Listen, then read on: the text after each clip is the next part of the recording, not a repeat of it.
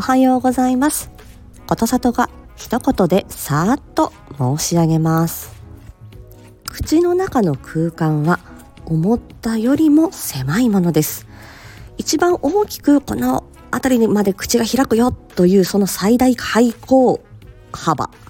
一番大きく口が開く幅というのを最大限使って話しているという人は非常に少ないですね。なのであの自分がどれぐらい顎を使って口の中を広く使っているかそれを意識して話したり歌ったりすることは声の届きやすさに違いが出ると思いますよ。